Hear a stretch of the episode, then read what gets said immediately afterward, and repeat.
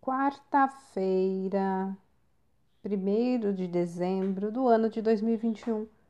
A leitura do texto bíblico está no livro de Isaías, capítulo 26, versículos 3 e 4. Acima das circunstâncias.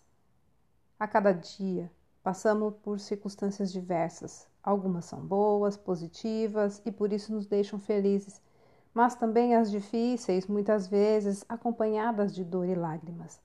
A verdade é que não temos controle sobre o que se sucede em nossas vidas. No entanto, todas essas situações são importantes para o crescimento espiritual do Filho de Deus. É muito mais fácil manter um alto nível de confiança no Senhor e sentir Sua presença nos momentos alegres, favoráveis. Acontece que o cristão é convidado a viver guiado pela fé e não pelo que sente ou vê. Por que vivemos por fé e não pelo que vemos? Essa é uma verdade que merece atenção.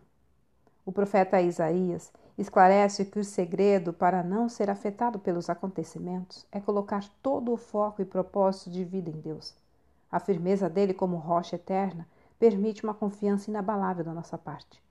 Quando se vivem assim, a presença de Deus se torna muito real nos momentos difíceis, aprofundando a experiência de vida cristã fundamentada nas promessas e na essência divinas. Disse que o amanhã pertence a Deus. O Senhor Jesus disse que o futuro trará suas próprias preocupações, bastando a cada dia os seus problemas. Para o cristão, no entanto, também o hoje, embora seja o momento de agir e realizar as tarefas recebidas, é oportunidade para caminhar com Deus sem se preocupar com situações e problemas que não pode se controlar. Independentemente das circunstâncias do amanhã, pode-se ter certeza de que Deus por causa de sua fidelidade, lá estará para sustentar e proteger, dando forças para enfrentar qualquer dificuldade, perturbação ou surpresa que vier. Olha, a segurança do cristão não está em seus sentimentos, mas naquilo que Deus é em suas promessas.